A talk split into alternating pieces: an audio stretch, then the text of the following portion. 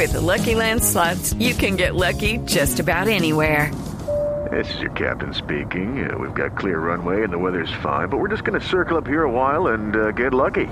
No, no, nothing like that. It's just these cash prizes add up quick. So I suggest you sit back, keep your tray table upright, and start getting lucky. Play for free at LuckyLandSlots.com. Are you feeling lucky? No purchase necessary. Void where prohibited by law. 18 plus terms and conditions apply. See website for details. Soldados resultaron heridos en el momento en que un conductor los arrolló cuando realizaban un operativo de control en la vía que en una vía importante de Cundinamarca. Información con María Juliana Silva. Cinco soldados heridos, uno de ellos de gravedad, dejó un accidente de tránsito en la vía Zipaquirá-Ubaté a dos kilómetros de la entrada al municipio de Zipaquirá, ocasionado por un conductor que manejaba al parecer a exceso de velocidad y arrolló un retén del ejército. El general Raúl Rodríguez, comandante de la Brigada 13 del ejército, narró los hechos y habló sobre el estado de salud de los soldados heridos. mañana una persona imprudente que venía transitando por este sector donde justamente estamos ubicados arrolla a cinco nuestros hombres. Desafortunadamente hay un muchacho que se encuentra en delicado de salud espera que salga pronto de esa situación médica, dos con algunas fracturas y los otros dos están con con leves. El vehículo fue inmovilizado y el conductor se encuentra en exámenes médicos en medicina legal. María Juliana Silva, Blue Radio. Gracias, María Juliana. Seguiremos muy atentos de esta noticia. Con esperanza recibió el gobierno de Antioquia el anuncio hecho desde La Habana sobre el inicio del plan piloto para el desminado humanitario acordado con las FARC. Información con Byron García. Tras conocerse al término de la ronda 34 de negociaciones del proceso de paz entre el gobierno nacional y las FARC, el acuerdo desminado comenzaría a ejecutarse en por lo menos tres municipios de Antioquia, las autoridades del departamento advirtieron que están listas para ayudar a iniciar labores cuanto antes. Sergio Fajardo, gobernador del departamento. Pues muy bien, nosotros apoyamos el proceso de paz, apoyamos el proceso de desminado, creemos que es un paso importante para acabar con la barbarie. Estamos contentos de que se empiece en Antioquia. Nosotros tenemos unos municipios neurálgicos que espero que estén ahí desde el comienzo y ojalá ese comienzo sea allá. Ahora, es paradójico estar contentos porque vamos a desminar de primero, lo cual significa que somos los campeones de la barbarie de las minas antipersonales. Los municipios antioqueños por los que se iniciaría el plan piloto de desminado están ubicados en las subregiones del norte y Bajo Cauca, Ituango, Briceño y Cáceres, entre los que han sido llamados como prioridad. En Medellín, Byron García, Blue Radio. La alcaldía de Bogotá está en la obligación de acatar lo dicho por la Superintendencia de Industria y Comercio frente al esquema de recolección de basuras en la capital. Sin embargo, el plazo que tenía para hacerlo, que era el 31 de marzo, fue ampliado. Julián Calderón.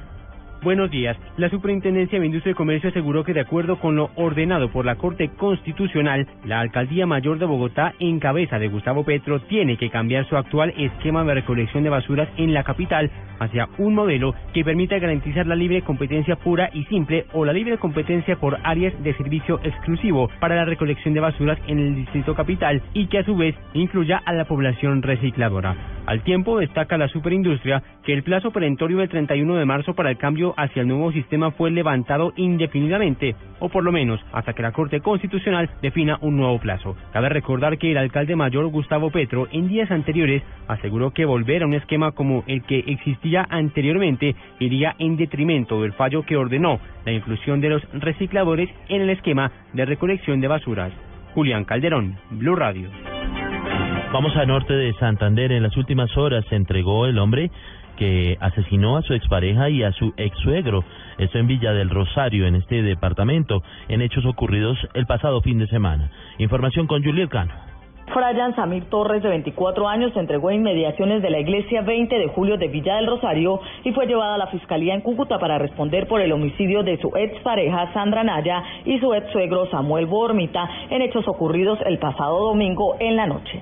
Coronel Jaime Barrera, comandante de la Policía Metropolitana de Cúcuta. Eh, unidades de CTI, también acompañando con unidades de la SIGIN, lo llevan a donde el fiscal y el fiscal es quien ya eh, toma las decisiones eh, del caso, que en este momento pues estamos en espera de cuál es la decisión. Las autoridades en Colombia estaban trabajando de manera articulada con las de Venezuela, pues desde que Frayan cometió el crimen se creía que había cruzado la frontera para refugiarse en el vecino país. Desde Cúcuta informó Juliet Cano, Blue Radio. En noticias deportivas, los colombianos son noticia en el tenis, el béisbol y el ciclismo paralímpico. Información con Pablo Ríos. El lanzador cartagenero Julio Teherán de los Bravos de Atlanta de las grandes ligas de béisbol será el abridor por segundo año consecutivo en el partido inaugural de su equipo en la temporada. Freddy González, manager de los Bravos, lo eligió para que sea inicialista el 6 de abril en Florida para el partido contra los Marlins de Miami. En noticias de tenis, la colombiana Catalina Castaño anunció ayer en Medellín su retiro de la actividad profesional tras 18 años de carrera. La antioqueña, quien participó en todos los Grand Slam, llegó a estar en el puesto número 35 del ranking de la WTA. Castaño ha logrado ganarle la batalla a un cáncer de seno que le fue diagnosticado hace un año. Y en ciclismo, el pedalista colombiano Álvaro Galvis fue subcampeón del Mundial de Ciclismo Paralímpico realizado en Holanda. De esta manera, el santanderiano consiguió su cuarto podio en Campeonato Susi y el primero en pista. Anteriormente, Galvis había sido campeón en Dinamarca y Estados Unidos y había logrado la medalla de plata en Canadá. Pablo Ríos González, Blue Radio. Noticias contra reloj en Blue Radio. de la mañana, ocho minutos. Noticia en desarrollo. El general Jean-Pierre Michel, jefe de los investigadores franceses, aseguró hoy que, aunque la investigación del siniestro del avión de Herman Wings está prestando una atención especial al rol y a la personalidad del copiloto, no se han cerrado el resto de las hipótesis, incluida la de una posible falla del aparato. La cifra, 30 años después de haberse presentado en el Teatro de la Universidad de Puerto Rico, hoy el cantautor cubano Pablo Milanés vuelve a un recital en ese histórico escenario de la capital caribeña. Quedamos atentos a la iniciativa de la Alcaldía de Manizales que busca exonerar del impuesto de industria y comercio a las entidades que desarrollen actividades de labor social sin ánimo de lucro.